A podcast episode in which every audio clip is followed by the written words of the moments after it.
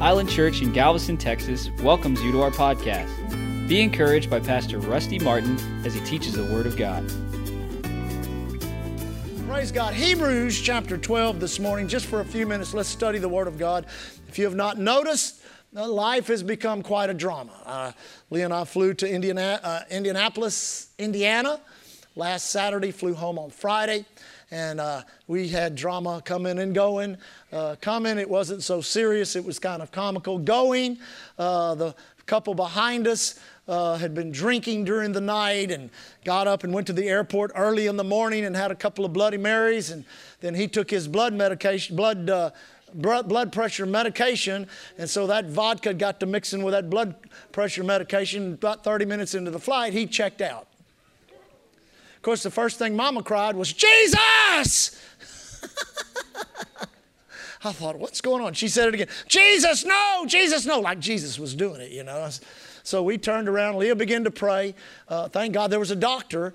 And, uh, uh, you know, after I stood there and handed him stuff as he checked stuff, and uh, stewardesses were bringing us different things. And thank God we got him back, and they, they had an ambulance waiting for him in, uh, in uh, Houston. But man, such drama everywhere you go. It's just crazy. Amen. So, in knowing that and doing that, you have to understand that God has given us, He's put a powerful, uh, just, just a part of Himself in us through the new birth, through salvation. And the baptism in the Holy Ghost is our empowerment by that same Spirit. And so we must understand uh, the implications and the operations of the Word and the Spirit in order to navigate these crazy days and hours. Now, we know, uh, you don't have to turn there, but according to the wonderful prayer in Ephesians chapter 1, we pray it all the time. One, the, right there, the last oh, two or three verses, it talks about, and he has put all things under his feet. Everybody say, under his feet. And he has put all things under his feet and made him to be head over all things to the church, which is his body, the fullness of him that filleth it all in all. Now, in, in reality, in total truth and spiritual reality, Every negative issue that has to do with the human experience, Jesus has defeated it and it's under his feet. Now, the term under his feet is an ancient term. It comes from when one society used to come and, and, and destroy or take another society over. And when they would do that, they would come, the king of the nation that would, that would come and conquer uh, the other nation next door would come into the capital city. They would take the king of that, of that nation in the capital city and they would lay him down on a cart and they would put their foot on his neck and then they would take the entire court and cabinet of the king's family and all the different generals and colonels that were part of the army of victory would put their necks, uh, put their feet on the necks of all the other authority figures of that society, declaring to all that society, We have defeated you and you are under our feet. Well, I got good news. 2,000 years ago, Jesus Christ, when He rose from the dead, the Bible says He spoiled principalities and powers. He made a show of them openly, triumphing over them. And it says in 1 John, For this reason was the Son of God manifest, that He might destroy the works of the devil. And through downtown eternity came Jesus. And under His feet is Satan. And every demon power, and every principality, and every virus and disease and every demon of poverty and lack was under his feet. Now, you want better news? In his feet is your feet. I said, in his feet is your feet. Everybody say, he's under my feet. Pastor John Osteen used to always say, if you got a message for the devil, write it on the bottom of your shoe. You in Hebrews chapter 12, let me read real quick. I'm going to read a scripture out of Hebrews 2, then I'll go to chapter 12. You stay in chapter 12. Hebrews chapter 12, verse, let me find, verse 8. Thou hast put all things in subjection under his feet. Everybody say his feet. For in that he put all in subjection under him, he left nothing, nothing, I like that, nothing that is not put under him. But now we see not yet all things put under him. But notice the next scripture, the first part. But we see Jesus. Now I'm going to read it in my, in my, uh, in my Passion Bible. This means that God has left nothing outside of the control of His Son. Even if presently we have yet to see this accomplished, but we see Jesus, who as a man lived for a short time, lower than the angels, and has now been crowned with glorious honor because that he suffered in his death, excuse me, because of what he suffered in his death, for it was by God's grace that he experienced death's bitterness on behalf of everyone. Now, this scripture shows us plainly, if I had time, we could get into it, the, the, the legalistic truth that all things are under our feet. Now, let me say that again in the legal sense of the truth of the Word of God because of the experience of the Lord Jesus Christ. In reality, all things are under His feet. Legally, all things are under our feet. So we have to live by faith and take everything that torments us physically, mentally, financially, and every other way, anything that goes against the grain of redemption, we've got to take it by faith and we've got to place it under our feet. That is the process of living for God by faith. Amen? Everybody say, under my feet. Say, under my feet. Now, are you there in Romans, excuse me, I mean uh, Hebrews chapter 12?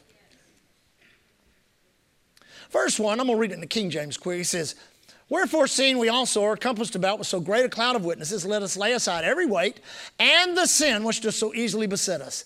Let us run with patience the race that is set before us, looking unto Jesus, the author, if I say the author, and the finisher, I say the finisher, of our faith, who for the joy that was set before him endured the cross, despising the shame, and is set down at the right hand of the throne of God. Now, Jesus died an agonizing death on the cross. Nobody suffered on this planet, nobody has ever suffered like Jesus suffered. Because he just didn't suffer personally from the beating, from the bruising, from the nails, from the crown. He didn't suffer just, he suffered all of our sin, iniquity, disease, addictions, depressions, everything that was wrong. But he did it because on the other side of it was a joy. Now, think about that. On the other side of all this suffering he went through was a joy. And that joy was so strong and that joy was so powerful that it motivated and strengthened him to go through the process of redemption. And that joy is you. That joy is you. You were his joy. He saw you saved. He saw you born again. He saw you living for God. He sees you in heaven. He's already, he says, What do you mean he sees me? He's already preparing a place for you. My goodness. He's building you a house in heaven. You were the joy that was set before him. That's why he said, I can go through the cross. There's a joy on the other side. And it's all those that are going to know me as Lord and Savior. Now that's a good God right there. I said, That's a good God. But now let me let me read it here. Let me read it here in the Passion Bible. I like it in the Passion. It says, As for us, we have all these great witnesses who encircle us like a cloud. So we must let go of every wound that has pierced us and the sin which we so easily fall into.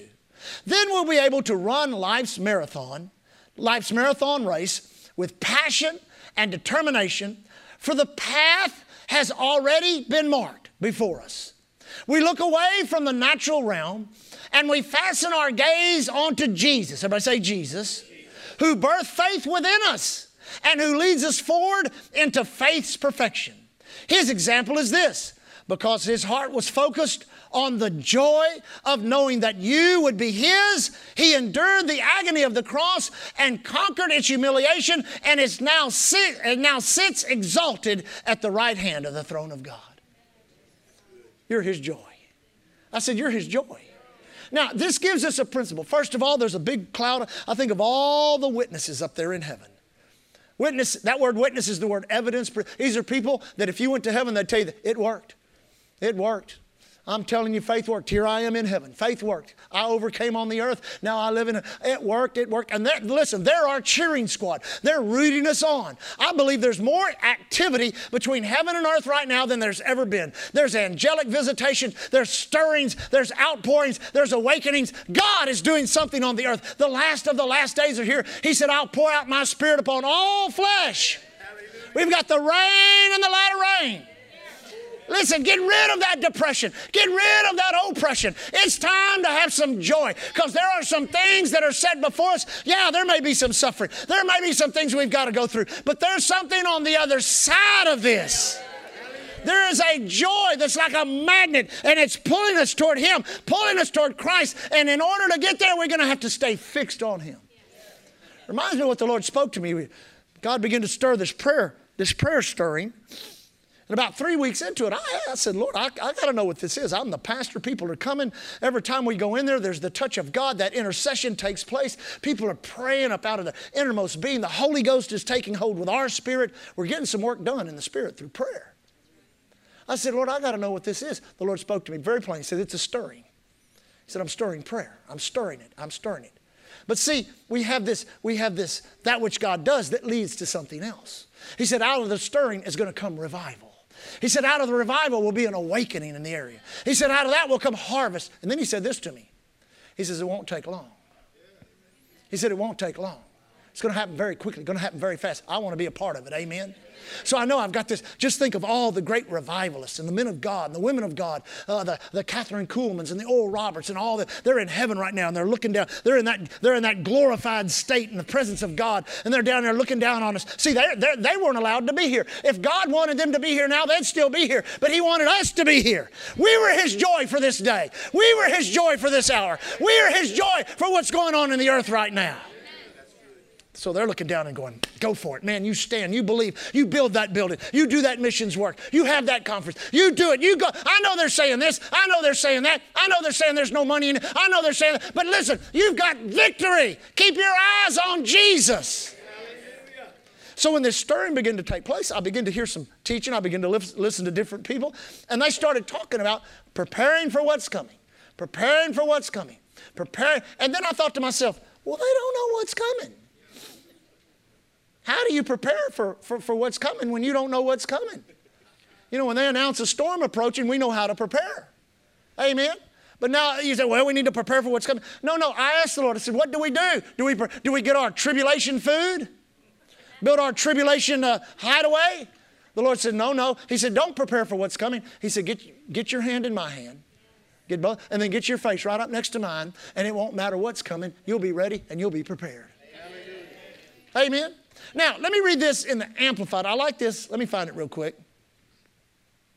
I'll just read it from the. Therefore, then, seeing we are surrounded by so great a cloud of witnesses who have borne testimony to the truth, let us strip off and throw aside every encumbrance and unnecessary weight, and the sin which so readily and deftly, cleverly clings to and entangles us, and let us run with patient endurance and steady, active persistence the appointed course that is set before us. So there's an appointed course. Listen, you could go run a marathon and then and then pop out and cross the finish line. The question would be, did you run the course? Right. Say, no, I just went and ran around the snow cone thing, came back over here. They're not going to give you nothing for that. so there's a set course we all run personally, and there's a set course that we run together corporately. Can I get a better amen? Now, the Lord said, Beware, beware. On this, on this race, there are weights. Everybody say weights. And then there is that or the sin, a specific sin. People say, I don't smoke crack no more. I don't smoke weed no more. That's not what it's talking about. This is talking about really the only relative sin unique to the New Testament. You say, what is that? Unbelief. Unbelief because of unbelief. Jesus could no, do, do no mighty power. Listen, he was a man on the earth in correct relationship with his God who had a full measure. The Bible says in, uh, excuse me, in John chapter 2 or 3, it says he was given the Spirit without measure. He could heal lepers. He could open blind eyes. He could walk on water. He could still the sea. He could raise the dead. He could feed thousands of people with a couple of fish and bread.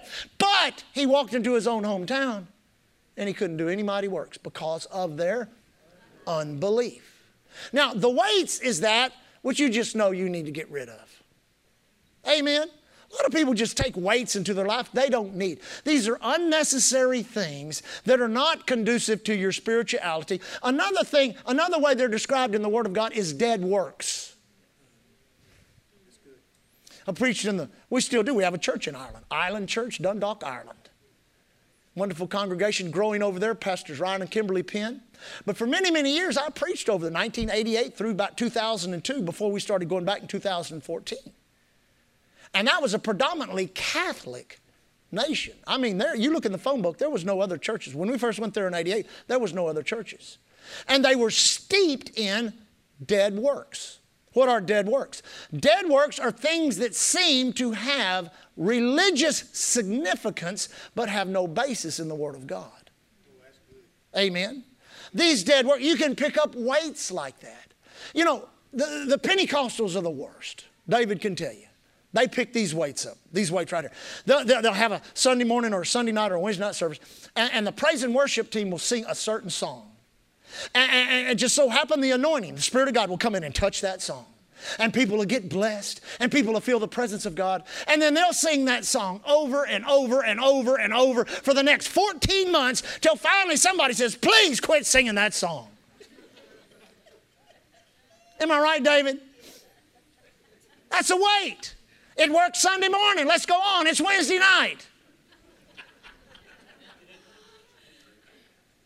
Same way with healing, same way with prosperity, and hanging on to what God did yesterday, thinking that He's going to do it the same way in your today. He's not. God's got a million ways from Sunday to bless you, and you just need to let God be God as He breaks through into your life and gives you that which you're believing God for. Every sin, every weight. Now, this, this, this is what it says here. I'll close with this because my time is up. It says that in the Amplified, it says, let me find it an encumbrance, unnecessary weight, that sin which so deftly and cleverly clings to and entangles us. Everybody say, clings to and entangles. Now, here on the Gulf Coast, I caught my first limit of speckled trout when I was 12 years old. I'm 64 now. I've caught a few trout. I told somebody the other day I've caught more than I can lie about, so, you know, I don't even try. Now, here in 2020 on the upper Texas coast, if you were to hire a guide or, or, go fish with me or go fish with one of the other brothers in the church, you would find out there are predominantly two types of fishing gear that's used rod and reel, I guess we could call it. There's the spinning rod, which is a rod, and, and it's the one that the reel hangs under it. People always try to flip it over and do it, back. it uh, leave it under there and just learn how to do it. Amen. Then there's what we call the bait casting rod, and that's a reel that sits on top of the rod, and it is very subject to backlash. Amen. If you've ever, if you've ever really backlashed one, you know it can really be a headache. And it's a quick entanglement. And it happens real quick, and it is, it is a thief of your harvest. I, I, I, told the story. I don't know if you remember Alan, but uh, uh, Dad and myself and Alan and a pastor from from from uh, uh, El Paso, Benny Hahn was his name. He's gone on to be with the Lord. Were fishing with us at one of those days in which the South Jetty just turns off beautiful. It's just flat as a lake. And we, and we came around to this spot. We knew the fish were there. You could see the birds hitting the water. And we began to load the ice chest. I mean, we're fishing with, with a popping cork and, and live shrimp and a leader. And we're just making one cast after another, hooking one, and we're just loading up the ice chest. And Benny, he runs up to the front all excited and he makes a cast, and that reel just went, Nyeh. And so I told him, I said, there's another rod right over there in the rod. Go get that rod. Go get that rod. No, I believe I can get it out. So he starts pulling and he starts reeling and he starts pulling and he starts reeling and he starts pulling and he starts reeling and he starts pulling and he starts reeling. And he, this goes on for about 20 to 25 minutes. Then he got it out. Everybody say he got it out. He got it out and he reels it all up and he runs over the bait well and he gets a shrimp, he puts it on and he casts it out and his cork hits the water and just sits there. It just sits there. He pops it and it just sits there. It just sits there. And the trout had quit biting, but we had loaded the ice chest. so he missed his harvest. He missed it. That's the way life is. Jesus wants you fixated upon him. Your eyes on his eyes, your hands in his hands. He don't want you dealing with the backlashes of life. The things that come into your life that cause all this entanglement. We've got it now, church. Society, let me help you. Let me help you. Walk out the doors of the church, your job, your, your, your school, it's all backlashed. Come on. It's all backlash. Now, years ago, because I don't like backlashes, I don't like dealing with them, I discovered a quick way to deal with backlashes. It's called a knife. I had an old knife on my boat for years. It was called a great white, and it was nasty. It was ugly. It was rusted, but it would, it would take an edge, and I'd get a backlash, and I'd cut this loop, cut that loop, cut this loop, pull all that line out, run it right back up the reel. I'd be right back in business. Now, the Bible says the Word of God is quick, powerful, sharper than any two edged sword. Listen, some of you, we've prayed for some of you in the prayer line. Pastor, I just feel so oppressed. That's a backlash. Pastor, my physical body, it's a, it's a backlash. Pastor, my it's a backlash. Get the sword of the word and stick it into that backlash and cut all that entanglement out because Jesus is the author and finisher of your faith. One translation literally says this He is the one who empowered you to believe in the first. Listen, if you believed like you believe just in the natural, people think you is crazy. But He's the one who, through the information of the Word of God and who He is, He plants that belief in you. Then He is the one that nurtures it, and He is the one that brings it to pass. Now, when I first began to teach the Word of God over 30 something years ago, the material realm was so, I, I, don't know how to say this, it was just so touted as being a sign of spirituality well, I got this and I got this and I have this big house and I fly this big airplane. Well, that, that's all well and good that people can receive on that level. But it showed me something from the Word. The, the, the, the, the focus of your faith, the intent of your as being, to, people say, if I ask them, what is the focus of your faith? They will say, oh, you know, it's, it's, my, it's my pain to leave. It's my, it's my, it's my symptoms to clear up. It's for me to get a windfall financially. It's, it's for this. Oh, see, that's the problem. That is not the focus of your faith. The focus of your faith is Jesus. Amen. The pain leaving, the money coming, the oppression lifting. That's the result of what you're focused on. Looking unto Jesus, He's the one that empowered you to believe, and He's the one that will bring it to pass. It's very complicated outside the doors of this church. So, what we're going to work on doing is simplifying this. It's all about Jesus, it's all about Him. He is the author, He is the finisher. He is the one who has empowered you to believe in the first place, and He is the one who will bring it to pass. Hallelujah. Lift your hands and thank Him. Father, we thank you this morning. We thank you, Heavenly Father, that you are the author and finisher of our faith. And Father, I pray over every discouraged heart, every person who feels like God is not moving on their behalf. Thank you today that there's just a touch from heaven as they leave this house, knowing that God is moving on their behalf. From, they, from when they first began to believe, God went to work. His mighty word is mighty power. And He will perfect and bring to pass that which He's empowered us to believe. Father, let the simplicity of faith, of that which we believe in our heart, that which we confess with our mouth, let it accelerate the blessing into our lives. And as we close out 2020, and everybody's going to talk about what a bad year to let our testimony be, what a great year because God has broken through upon our enemies. Hallelujah. Stand on your feet if you will. We just came from, we were in Indianapolis. No, we were in Terre Haute, Terre Haute, Indiana. And I preached 10 meetings in five days. And we were doing teaching on prayer in the morning and praying. And I told this story that I've probably told a hundred times here, but the Lord just quickened my spirit, said, You need to tell this. Somebody needs to hear this today. So, you that have heard it before, just enjoy it the second time. Amen. You that haven't heard it, it'll bless you. The story of a little old lady who had raised her family. Her precious husband had gone on to heaven. She's in her mid 80s, late 80s, getting close to 90. She's a prayer warrior. She's on her knees every day, interceding for her pastor, her church, praying for revival, the move of God. All week long, she'd been in intercession. She'd been praying. She attended a little country church where a pastor pastored it that had been there for many years. He was actually about the same age, elderly man, very wise. He came to her after the Sunday morning service. She came to him after the Sunday morning service. Said, Pastor, Pastor, I've been praying all week.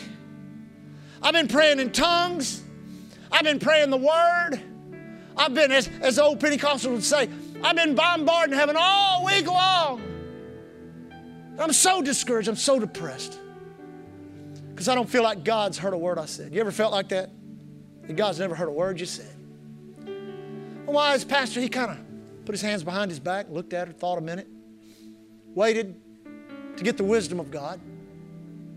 He looked her right in the eye and said, Listen, I, have got your answer. I know just what you need to do. She was very excited. What do I need to do, Pastor? He said, What you need to do, you know, right outside the door, that property we own next door, we haven't really cleared yet. There's a lot of brush, some trees there. You go right there. Most people have left. Go right out there. Everybody be gone in a minute. And I, I want you to cuss like you've never cussed before. I want you to cuss the most foul words you can think of. Just cuss and cuss, as we say in Texas, just cuss a blue streak. You ever heard that? She was aghast. She was like, Pastor, I was saved in this church when I was a young child. I've been raised, I've, I've been a child. Said, I, I would never, ever curse like you're telling me to do. I would never, I've never done it. I'll, I'd never do it. He said, No, no. He said, That's your only hope. So that's your only hope. That's your only answer. She said, There's got to be something. So oh, that's it. You need to get out there right now and you need to, you need to go. She said, I'm not going to do it. I'm not going to do it. He said, Why not?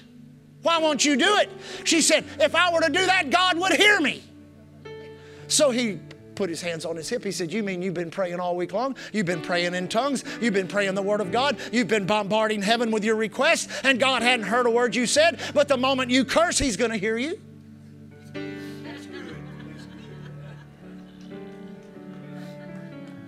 Don't listen to the devil. I said, Don't listen to the devil. When you prayed that first prayer, God heard your prayer. And God is working on your behalf. Hallelujah. Father, thank you for our day today, our fellowship together with those we do life with. As is our tradition, we declare over Island Church and all of our concerns that no evil befalls us, no plague comes nigh our dwelling place. Angels have charge over us. Whether we travel on the highways, the airways, the seaways, the railways, any other way of travel or transportation. The righteous labor of our hands, our educators, our teachers, our students, those that work in medicine, our doctors, our nurses, our contractors, people that work in sales, those with their own businesses, Father. Thank you that we're not subject to trauma, to terror, to evil plans of the adversary of the devil himself. We abide under the shadow of the Most High. Thank you that as we leave today, Heavenly Father, there's a door of utterance outside these doors. People are backlashed. They're backlashed in their souls and their minds. They're depressed. They have, they have no answers. But we have the answer. His name is Jesus. And thank you that this week we'll all be afforded opportunity to be an answer to their prayer, a problem to the adversary, a miracle in their life, a blessing from God. Lord, we leave today walking in faith and love towards you. We walk in love toward one another. Thank you for our church. We leave as the ambassadors of Christ you've called us to be. Thanking you, Lord, here at Island Church. We're covered by the blood. Come on, shout it out, empowered by the word, anointed by the Holy. Thank you for listening to Island Church's podcast.